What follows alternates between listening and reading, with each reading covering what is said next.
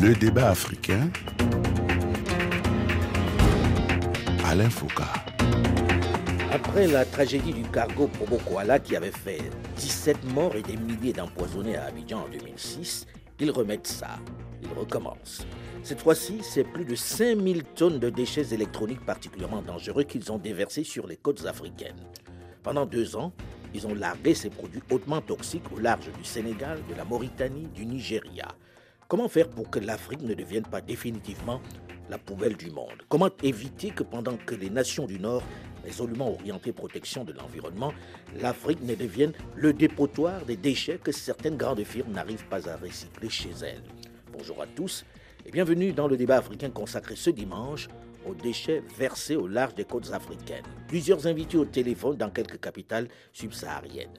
D'abord, M. Boaké Fofana, le ministre de l'Hydraulique, de l'Assainissement et de la Salubrité de la Côte d'Ivoire. Bonjour, Monsieur le ministre. Bonjour, Monsieur Foucault. Notre second invité en direct de Lomé au Togo est M. Edem Dalmeida, fondateur et directeur général de Africa Global Recycling, AGR. Bonjour, M. Edem Dalmeida. Bonjour, M. Foucault.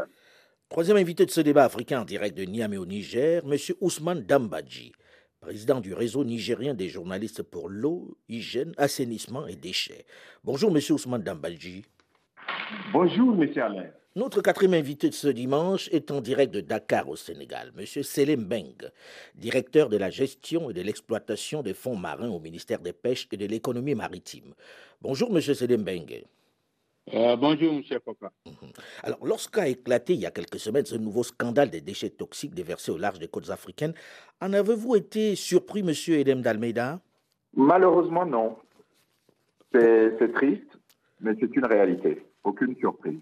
Comment ça, nous, aucune nous surprise? sommes d'ailleurs, euh, Nous sommes d'ailleurs nous-mêmes, euh, en tant qu'acteurs, souvent sollicités aussi par ces réseaux euh, mafieux pour nous proposer, après nous avoir fait miroiter effectivement de, de belles opérations financières, pour nous proposer de récupérer d'abord euh, ce qu'on vous propose comme des matières euh, recyclables, comme du déchet recyclable pour l'industrie.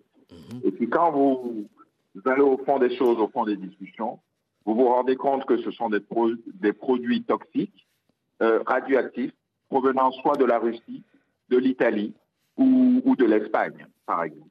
Ah oui, carrément. Donc c'est un fait régulier. C'est un fait, c'est un fait plus que régulier. Euh, la dernière proposition que j'ai eue ne date que de la semaine dernière. Ah. Et qu'est-ce qui vous a été proposé? Ben, on, on ne vous dit pas tout tout de suite. Mhm. Mais vous savez, avec, euh, avec l'expertise et, et, et- et l'expérience, nous comprenons tout de suite qu'il s'agit de déchets illicites. Mais ce qui est clair, et le mode opératoire est toujours euh, très simple, on vous dit que c'est un surplus de production, de centres de tri, de centres de valorisation.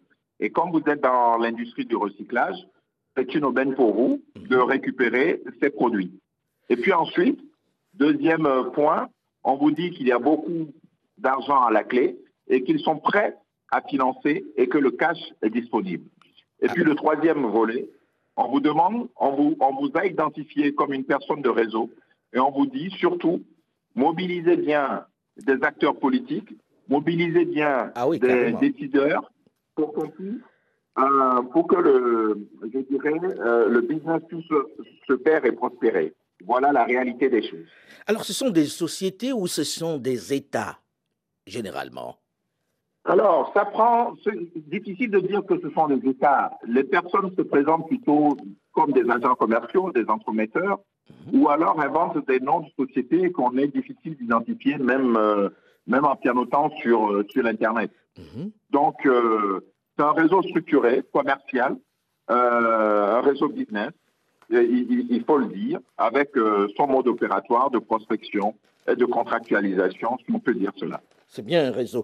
Monsieur le ministre, vous, à Abidjan, vous avez été victime il y a quelques années, en 2006, de ce type de déchets versés au large euh, d'Abidjan. Dites-moi, aujourd'hui encore, est-ce que on vient prospecter sur place? Est-ce que vous vivez la même chose que ce que dit Monsieur Dalmeda Écoutez, moi, personnellement, je ne peux pas dire que j'ai vécu l'expérience de personnes qui m'ont contacté, mais je le vois peut-être euh, indirect sous la forme de projets de recyclage Mhm. On vous dit par exemple, euh, nous voulons, nous avons tous les, les financements. Tout ce qu'on vous demande, c'est d'État vous mettre à disposition, par exemple, un terrain. Nous allons construire une usine de recyclage. On a besoin juste des ordures. Euh, tout le reste du financement est apporté par nous-mêmes.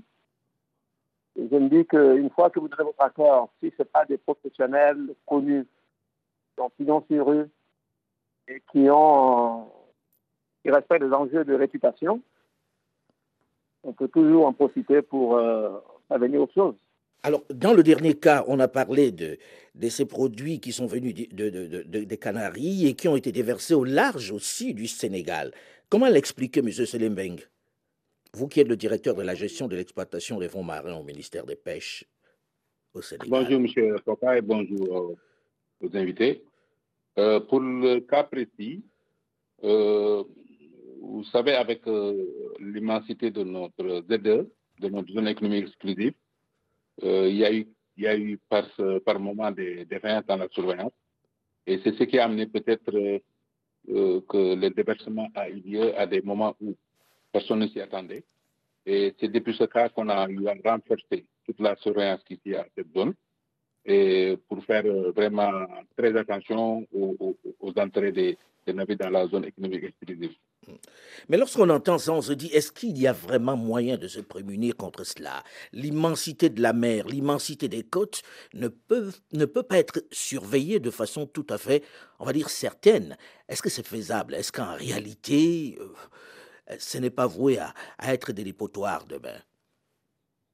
Euh, L'immensité, effectivement, l'immensité de la mer et par ricochet de la zone économique exclusive fait que la surveillance devient de, de, de, de plus en plus difficile. Mmh. Mais avec les actions à mener et puis les, les, la synergie de tous les acteurs euh, qui doivent faire la surveillance, notamment sur le plan environnemental, mmh. euh, on ne pense pas éradiquer complètement ce fléau, mais y parvenir petit à petit. C'est vraiment un objectif que, que tout à chacun peut atteindre. J'ai envie de poser la question, à, je reviens à Monsieur le ministre, euh, euh, avant de retourner vers Monsieur Dambadji.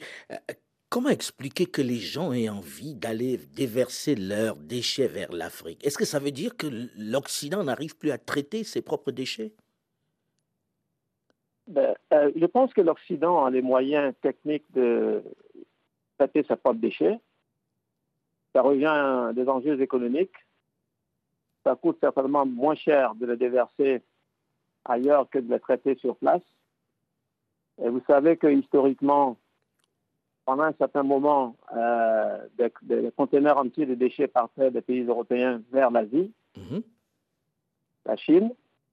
Aujourd'hui, euh, peut-être euh, c'est devenu un peu plus compliqué là-bas. Donc, ils s'orientent vers l'Afrique.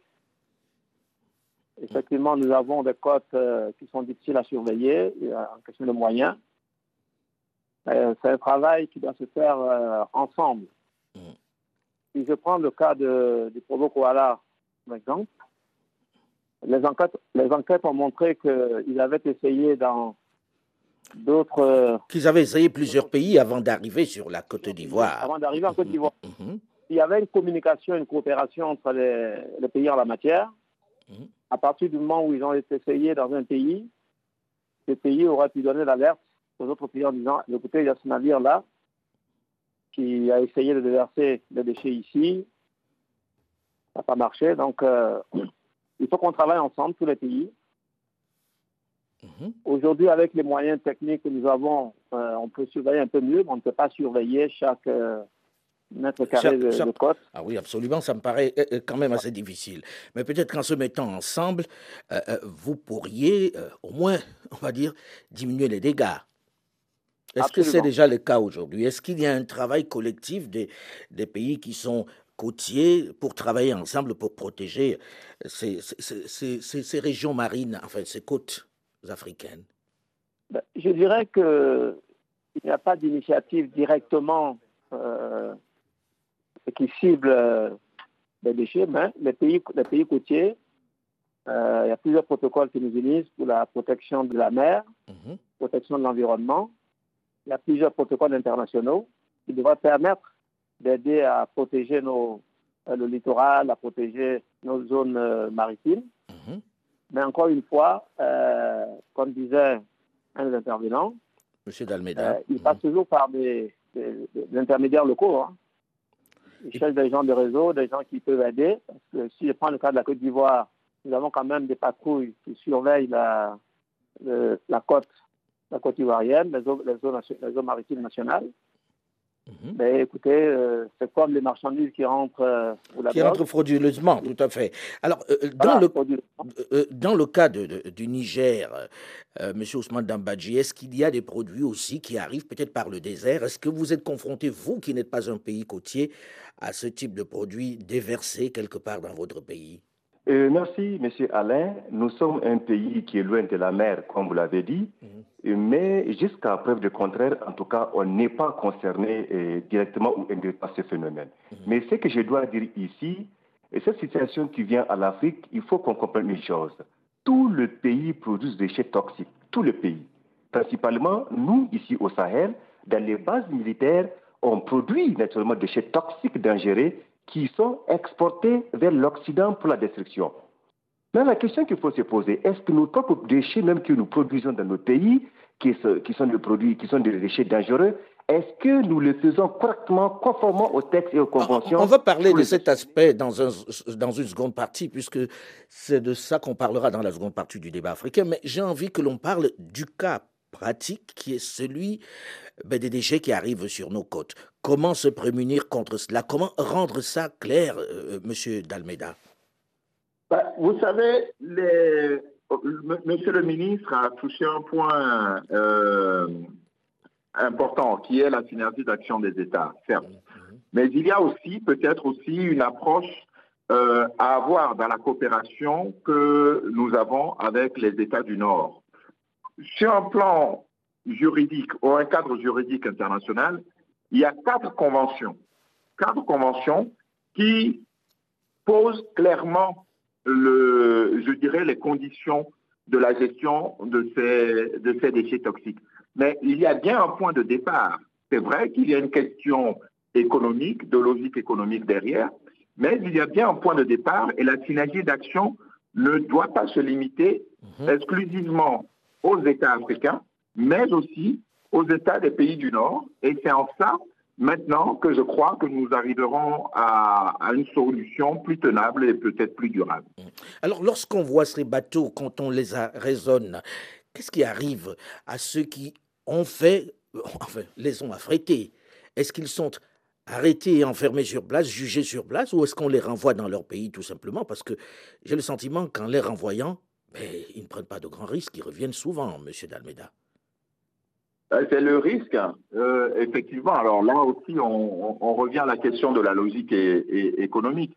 On court moins de risques, effectivement, à venir en, en Afrique, à venir sur nos côtes, à venir dans nos pays, euh, que euh, de, de s'occuper de ces déchets euh, sur les territoires, dans les pays du, du Nord. Ça, c'est- c'est c'est véritablement une, euh, une réalité. Donc, effectivement, il faudrait renforcer davantage le cadre légal, le cadre réglementaire et les mesures qui doivent être prises pour sanctionner les auteurs de, de ce que je vais appeler véritablement un crime, de ces crimes, oui. Tout à fait, puisque s'il n'y a pas coercition, s'il n'y a pas de sanction véritable, pourquoi voudrez-vous qu'ils arrêtent? Est-ce que ça n'est pas là où ça pêche un peu, M. Mbeng? Est-ce qu'on ne devrait pas mettre un dispositif qui soit suffisamment dissuasif pour ces euh, armateurs ou ces personnes qui viennent déverser leurs déchets dans la zone? Euh, merci beaucoup.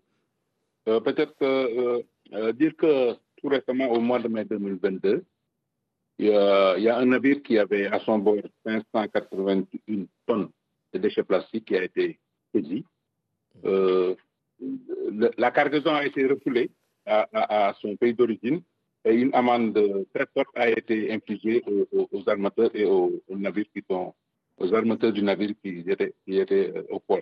Mhm. Euh, pour nous, c'est des mesures dissuasives qui peut-être pour dissuader de venir accoster au port et de s'approcher de, de nos côtes pour, le, pour, pour transporter ces, ces- ces déchets qui ne sont pas réglementaires. Lorsqu'on en parle, euh, on a le sentiment que beaucoup ne comprennent pas exactement les dangers que l'on court avec ces produits-là. Monsieur Mbeng, vous qui connaissez bien euh, les fonds marins, qu'est-ce que ça entraîne comme dégâts de façon concrète dans les mers et sur les côtes? Des dégâts, des, des dégâts énormes. Des dégâts énormes quand on, quand on sait que la majeure partie des déchets qui, sont, qui, qui, nous proviennent de l'océan se retrouvent tous dans les fonds marins. Mhm. Et dans les fonds marins, on a un écosystème très fragile. Et en fragilisant cet écosystème-là, on détruit tout un tas d'écosystèmes, mhm.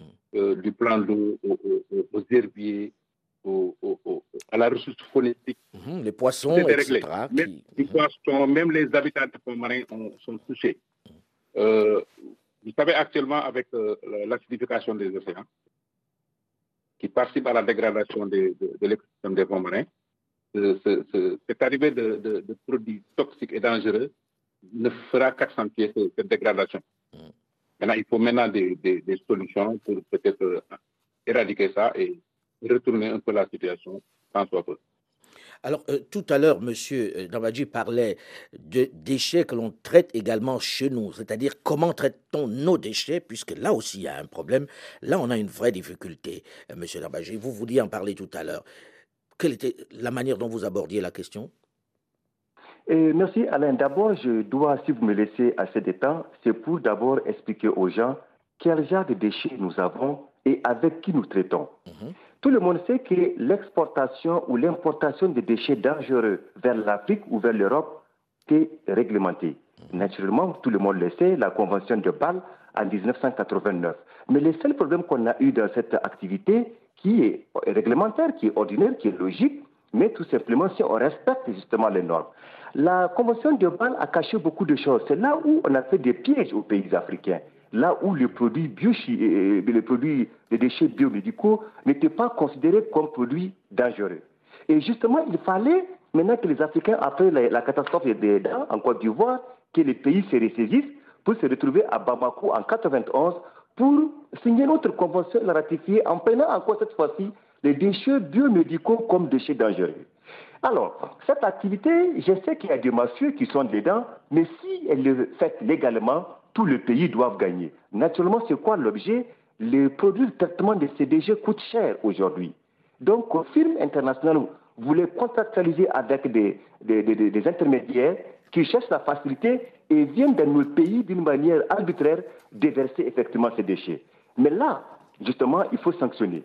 Mais quand on revient chez nous, regardez aujourd'hui au Sahel, nous avons des bases militaires. DSLC c'est que les drones ou, je ne sais pas, les qui quittaient l'Occident pour venir s'apposer sur les pistes des bases militaires, qui ne sont pas contrôlées, qu'est-ce qu'elles emportent? Dans ces, avions-là Ça aussi, il faut le contrôler, sachant bien que dans nos pays africains, on n'a pas droit, même les chefs d'État n'ont pas droit de contrôler effectivement à 100% les bases militaires. Et au niveau pays, nous savons que nous produisons des déchets, les aérodrones, les vidages des avions. C'est des produits extrêmement dangereux et ces gens nous font comprendre que les acheminent vers l'Occident peut détruire. Quel système aujourd'hui nous avons en Afrique pour contrôler effectivement de la véracité de fait si réellement ces déchets sont acheminés vers l'Europe et ont été détruits? Donc, Pour vous, il y a des risques que ce soit resté sur place, qu'on les ait enterrés sur place et qu'on ait donné l'impression que c'est reparti vers l'Europe, c'est ça? Oui, les risques sont énormes, M. Alain. Les risques sont énormes. On a vu les, cas de la Côte d'Ivoire. Et aujourd'hui, on peut avoir pire que la Côte d'Ivoire, on peut avoir que d'autres pays. Mais c'est très bien, c'est pour ça que je félicite cette émission qui va effectivement lancer le déclic et à le chef d'État et autres décideurs à prendre des engagements. À être un peu plus regardant. On va en parler parce que certains présentent, euh, on va dire, le traitement des déchets comme une opportunité économique et industrielle. Mais comment est-ce possible? Comment ça peut être une source de revenus. On en parle dans une dizaine de minutes dans la seconde partie du débat africain, juste après une nouvelle édition du journal sur Radio France Internationale. Restez à l'écoute et on se retrouve très vite.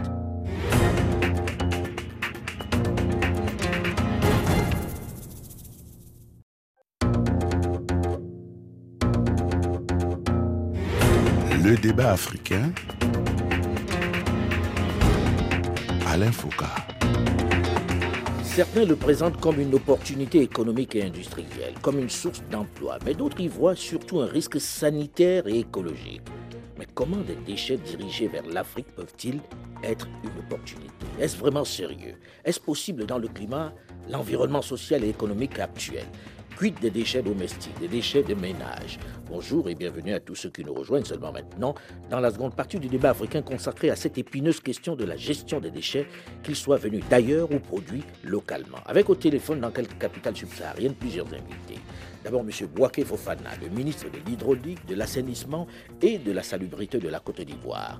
Second invité ce plateau en direct de Lomoé, M. Edem Dalmeida, fondateur et directeur général de Africa Global Recycling, AGR, au Togo.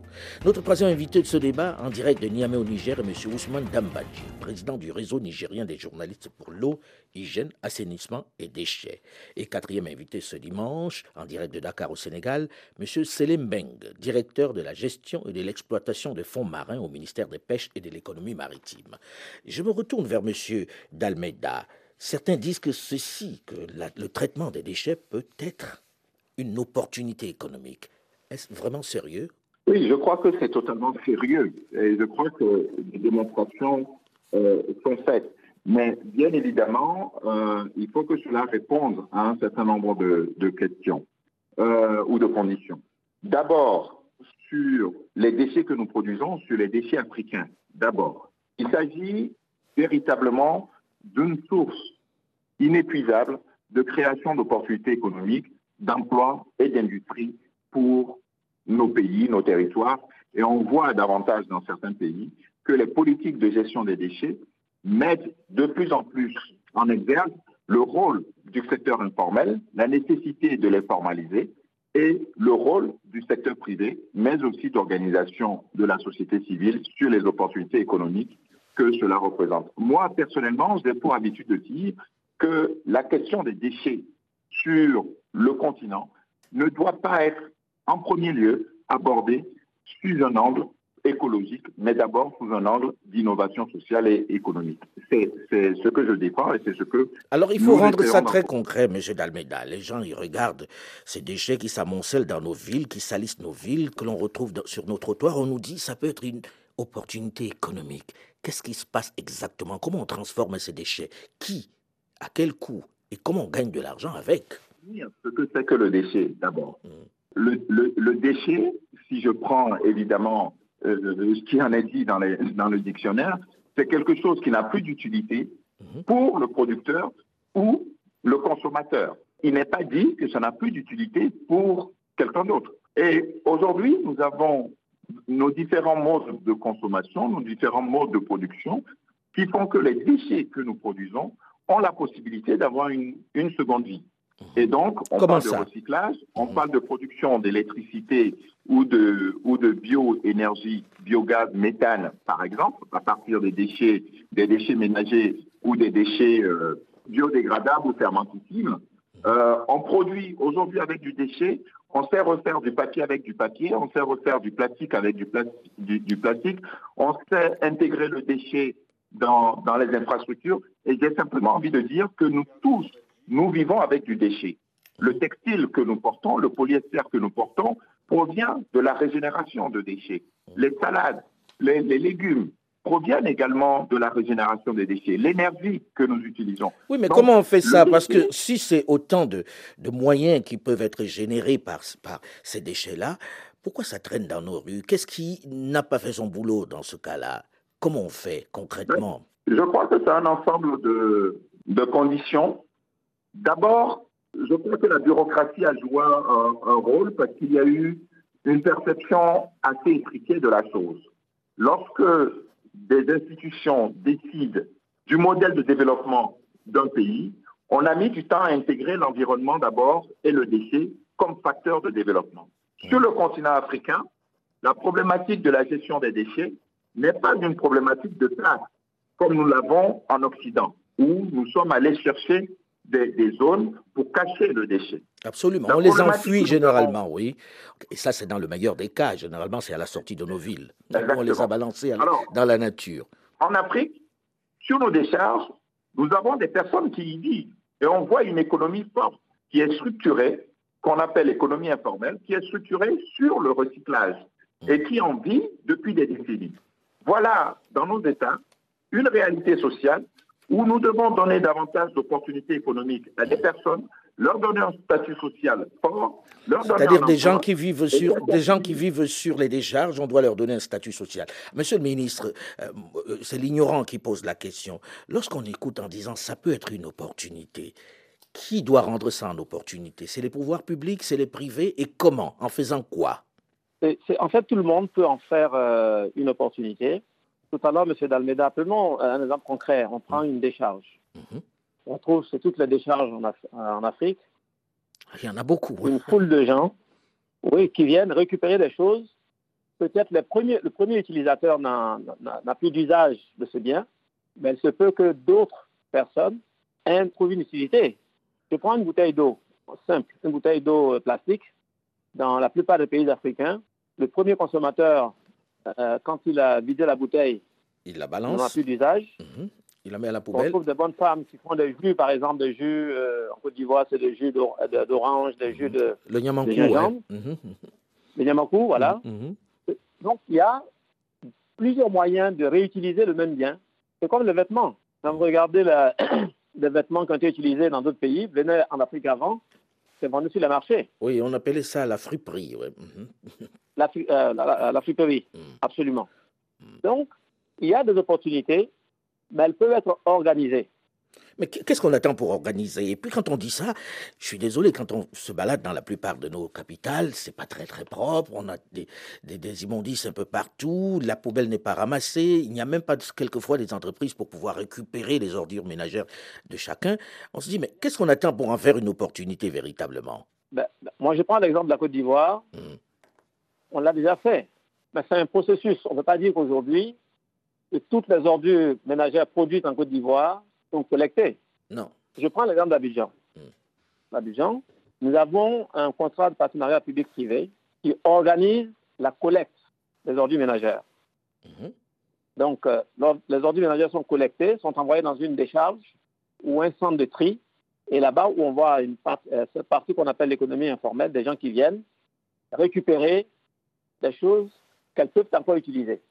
Oui, mais ce n'est pas, pas, pas, pas, la majorité. Généralement, quand elles ont ramassé le peu qu'elles peuvent réutiliser, l'immondice est là, hein, le, la charge est là. Hein, et elle reste euh, très souvent, oui. Ce que j'ai dit, normalement, si ça passe par un centre de tri, on peut séparer, par exemple, les déchets humides, les déchets euh, biodégradables, la partie sèche. Les déchets biodégradables peuvent être utilisés dans un process de fabrication immédiatement pour produire soit de l'énergie, du, carburant. Mais là, pour l'instant, j'ai le sentiment, monsieur le ministre, au risque de vexer un peu, mais ce n'est pas le but, que ça reste très souvent théorique. Quand on regarde dans nos capitales, on ne voit pas beaucoup ce dont vous parlez. Hein. C'est-à-dire, dans l'absolu, on se dit, où sont-ils ces personnes qui sont venues pour travailler ces produits biodégradables? Un exemple, si vous venez à Abidjan, je peux vous inviter au centre d'enfouissement et de valorisation technique qui est sur l'autoroute euh, à sortie d'Abidjan. Donc, en fait, il faut organiser ce système-là. Mais il faut le généraliser, parce que ça, c'est une particularité, mais il faut peut-être généraliser. Absolument. Mm, or, pour l'instant, ce n'est pas généralisé. Il faut généraliser, ça, prend du temps. Ça prend du temps. Une ville comme Abidjan aujourd'hui, M. Foka, produit près de 4500 tonnes d'ordures ménagères par jour. Mm. Il y a du tout là-dedans. Et, quelle, est, la quantité qui est traitée? Ben, Aujourd'hui, toutes ces ordures, à Abidjan en tout cas, collectées par le système formel, vont en décharge et une partie va au centre de valorisation, où c'est enfoui, stocké et peut être valorisé après pour produire du gaz ou de l'électricité. Euh, euh, moi, j'ai envie qu'on donne des chiffres, monsieur le ministre, parce qu'en réalité, ça, c'est l'idéal, mais est-ce qu'on a des statistiques qui disent, ça y est, on a avancé dans ce sens-là, voilà la quantité d'électricité que l'on produit, par exemple Dans la ville d'Abidjan, mhm. dans la ville d'Abidjan aujourd'hui, comme je vous disais, on produit à peu près 4500 tonnes par jour d'ordures ménagères. Oui. 90% à peu près de ces ordures ménagères sont collectées aujourd'hui. C'est un système. Il y a plusieurs décharges, il y a des centres de tri. Et euh, ces ordures finissent leur course au centre d'enfouissement, où nous sommes aujourd'hui au troisième casier. Et nous allons passer après à la phase de valorisation. là, c'est le process. Mais euh, moi, j'ai envie des chiffres, monsieur le ministre, puisqu'on n'a pas beaucoup de temps. Est-ce qu'on arrive pour l'instant à transformer ça en électricité et combien de kilowatts, par exemple? En Côte d'Ivoire, on à la phase d'enfouissement. On pas encore commencé la valorisation. Mais c'est un centre moderne où il y a des casiers où les ordures finissent leur course parce qu'il faut les débarrasser, n'est-ce pas, de tout ce qui est la Mhm. partie toxique, le lexivia par exemple. D'accord. débarrasser de cela. Ok. Euh, euh, on, va, on va passer la parole à M. Dambadji. Euh, au Niger, comment ça se passe très très concrètement? Est-ce qu'on a évolué aussi? Est-ce qu'aujourd'hui, ces ordures ménagères sont mieux traitées? Euh, Monsieur Alain, sincèrement, très honnêtement, au Niger, on n'a pas du tout évolué comme d'autres villes africaines. Vous savez, on a de mauvaises politiques de gestion des déchets en Afrique. Imaginez rien que les déchets, les sachets plastiques, il y a une loi qui a été votée à l'Assemblée il y a plus de cinq ans de cela, mais jusque-là, les, dé- les déchets continuent effectivement à nous envahir. Quand on parle Ça, FSS, peu nous partout, sommes hein. un pays oui, le- par exemple, le cas de, de, de, de vous avez des villes qui n'ont pas de stations de traitement de bout de vidange. C'est comme les villes africaines, ça c'est inconcevable à l'heure actuelle. Nous sommes à un taux de défécation de 16 millions de personnes sur les 24 millions que nous sommes. C'est un danger grave pour l'environnement. C'est pour ça que le chef de l'État, Bazoum Mohamed, a donné des orientations claires et a demandé de soutenir toute action de jeunes ou d'entreprises privées ou publiques qui cherchent à valoriser les déchets, qu'ils aient en tout cas des soutiens des banques commerciales d'investissement et de l'État du Niger. Donc c'est pour vous dire que notre euh, euh, mot en Afrique, c'est les mauvaises stratégies en matière de gestion du schéma directeur d'assainissement. Aujourd'hui, nous disposons des capitales africaines qui n'ont pas de stations de traitement de bout de vidange. Ça, c'est catastrophique. Mais au Niger, c'est les questions d'assainissement. On peut dire que nous avons de beaux jours, nous avons l'engagement politique qui nous permet d'avancer, nous avons des stratégies qui sont là, mais nous sommes loin d'atteindre les objectifs Ah oui, on, assignés. est- on en est encore loin parce que quand on regarde nos villes, quand même, très souvent, on se dit quand est-ce qu'on va ramasser ça? Et on se dit est-ce que les privés ne devraient pas s'y mettre aussi? Alors, euh, avant de, de- de- de rejoindre M. Beng, M. Dalmeda, vous, au Togo, qui êtes plutôt dans le, dans le recyclage, quelles sont les quantités de déchets domestiques qui sont traités aujourd'hui à peu près? Et à quoi, en quoi le transforme-t-on? Alors, oh, oh, alors Lo- Lomé n'a pas, n'est pas à l'échelle d'Abidjan. On est à peu près à 800 tonnes de déchets euh, produits, en tout cas estimés euh, par jour. Sur le Togo, les chiffres sont moins connus parce que les, les études ne sont pas totalement euh, réalisées, mais il y a des projets de construction de centres d'enfouissement. Il y en a un qui existe sur le Grand Lomé. Alors, qu'est-ce qu'on en fait? Il y a beaucoup d'enfouissements pour, euh, je suis, je suis pour le coup incapable de vous donner euh, le chiffre exact. Mhm. Il y a de l'enfouissement, mais c'est principalement la, la seule solution aujourd'hui. Et, et même le centre d'enfouissement n'accueille pas tous les déchets qui sont aujourd'hui produits parce que le système de collecte n'est pas efficient. Est-ce Parce qu'il ne faut pas d'abord commencer par le système de collecte qui est très très mal organisé dans la plupart des États subsahariens, notamment francophones, où euh, ben, chacun se démerde un peu, il va verser sa poubelle là où il peut. Alors, système de collecte, oui. Mais vous savez, on, on, on raisonne toujours le déchet euh, comme le produit dont il faut se débarrasser à tout prix. Mhm. Et moi, je parle de matière et donc du bon déchet. Pour produire quelque chose, il faut trouver la bonne matière première. Et si on redéfinit le déchet comme une matière première, on sait comment s'organiser pour récupérer le meilleur produit pour la meilleure filière ou le meilleur exutoire, Mm. y compris pour les déchets organiques provenant de nos maisons, y compris pour un certain nombre de déchets, de déchets pardon, provenant des, des industries. Mais là, il y a Mais, tout un travail d'éducation des gens, des populations à cela, à ce discours-là, parce que, euh, comme beaucoup, hein, euh, pour moi, la poubelle, la poubelle, quand elle va euh, dans- le bac, c'est inutile et je n'en vois pas l'intérêt. Peut-être qu'il faut rééduquer les gens, non? Il faut éduquer, mais c'est là aussi un, un- un problème à soulever. C'est Mm. véritablement le manque d'accompagnement des associations et des entreprises privées qui œuvrent dans le secteur. Parce que finalement, pardonnez-moi de le dire ainsi, le, le déchet n'est pas sexy pour le politique. Le Non, déchet n'est pas sexy véritablement pour le pouvoir public. c'est Et on le voit d'ailleurs. Mm. que- euh, Et ça, c'est une réalité. Et, et dans notre conception culturelle et même anthropologique, le déchet est fait pour les ratés. Quand vous, avez, vous êtes en train de travailler dans le déchet, vous êtes quelqu'un qui n'a pas réussi, quelqu'un qui est dans une économie de survie. Tout à fait. Quand nous allons avoir une approche différente du déchet, des travailleurs du déchet, les aider à mieux se structurer, puiser de l'expérience des acteurs comme nous, des acteurs, alors je- je- vous le dites sur la partie industrielle, mais sur la question de la sensibilisation de l'éducation, nous sommes aussi euh, promoteurs d'une organisation Moi je trie, qui œuvre d'ailleurs euh, en Côte d'Ivoire également, sur l'éducation environnementale et qui fait appel au rôle éducateur de l'enfant pour changer le comportement dans les, eh ben, ménages. Ça, devient très urgent d'avoir euh, une approche éducative sur la question. Monsieur Selembeng, euh, au Sénégal, comment ça se passe exactement le traitement de, de ces déchets domestiques?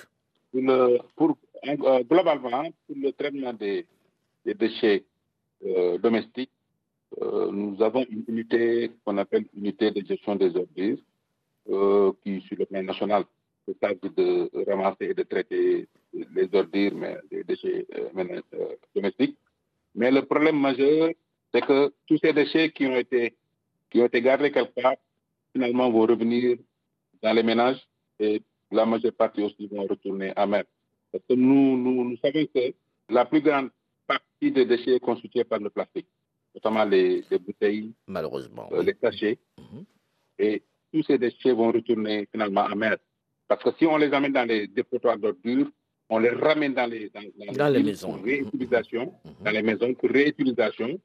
Une deuxième sortie de ces, au niveau de ces maisons, on va les retrouver en, mer. C'est ce qui nous a amené, nous, au Sénégal, euh, dans le domaine qui nous concerne, à vraiment envisager un vaste programme de nettoyage des fonds marins pour enlever tout ce qui est déchets plastiques, et canettes, bouteilles mhm. et autres produits qui ne doivent pas être se retrouver au niveau des fonds marins.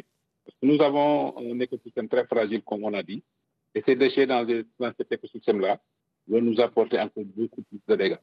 Mhm. Pour l'opportunité dont vous avez parlé pour, les, pour le traitement, le recyclage des ordures, s'il s'agit des déchets qui peuvent être recyclés et réutilisables, ça peut amener des opportunités. Mais ça peut aussi créer d'autres ouvertures, comme on a dit dès le début de l'émission, euh, l'arrivée des déchets qu'on ne peut pas contrôler. Peut pas, voilà, des déchets qu'on ne peut pas contrôler dans nos pays et qu'on ne peut pas encore traiter sur place. Alors, euh, euh, malheureusement, on arrive au terme de l'émission et j'ai envie de me tourner vers Monsieur le ministre. comme vient de le dire Monsieur Dalmeida, les déchets, ce n'est pas sexy du tout pour le politique. Mais est-ce qu'il n'y a pas une urgence à ce que les politiques se penchent sur la question pour que nos villes ne deviennent pas des dépotoirs, pour que nos villes ne deviennent pas des poubelles. En deux mots. Je me permettrai de relativiser ce, jugement. Nous avons en Côte d'Ivoire, par exemple, le, gouverneur du district d'Abidjan qui dit que les ordures, c'est de l'or qui dure. En Côte d'Ivoire, nous, avons plus le, problème depuis la base. Il y a des questions de sensibilisation euh, dans les écoles. Il y a des ONG qui aident à cela, encouragées par le gouvernement. Et aujourd'hui, nous avons, sommes en train de créer, par exemple, des comité de salubrité dans les, dans les villes. Dans comme on est très court, monsieur le ministre, parce qu'on ne peut pas entrer dans, dans, tous les détails, est-ce qu'il ne devrait pas y avoir des états généraux des déchets, par exemple en Afrique de l'Ouest, très clairement posés pour voir comment on travaille dessus de concert, comment les États travaillent ensemble? Nous ne sommes pas au même stade d'avancement. C'est peut-être une raison supplémentaire. Peut bien moi, j'ai pas de problème. Je vous dis que la Côte d'Ivoire, aujourd'hui, a une expérience à partager. Et euh, avant d'y arriver, nous sommes allés dans d'autres pays. Nous avons visité des pays on a regardé ce qu'il faisait, on a, tiré des leçons. Ce qui fait qu'aujourd'hui, je vous dis, à Abidjan et une dizaine de villes du pays, la collecte est organisée. Mais... Les déchets vont dans des décharges dites contrôlées. Très bien, mais je pense qu'il y a encore beaucoup de choses à faire dans le domaine des déchets sur le continent. Et nous reviendrons sur cette question, cette fois-ci avec des entreprises de collecte de ces ordures-là, bientôt. On reviendra sur la question. Merci en tout cas, monsieur, d'avoir accepté de participer à cette émission. Le débat africain s'est terminé pour aujourd'hui. Delphine Michaud, Olivier Raoul et Alain Foucault, nous vous donnons quant à nous rendez-vous la semaine prochaine, même heure, même fréquence. Dans un instant, une nouvelle édition du journal sur Radio France Internationale. Restez à l'écoute et à très vite.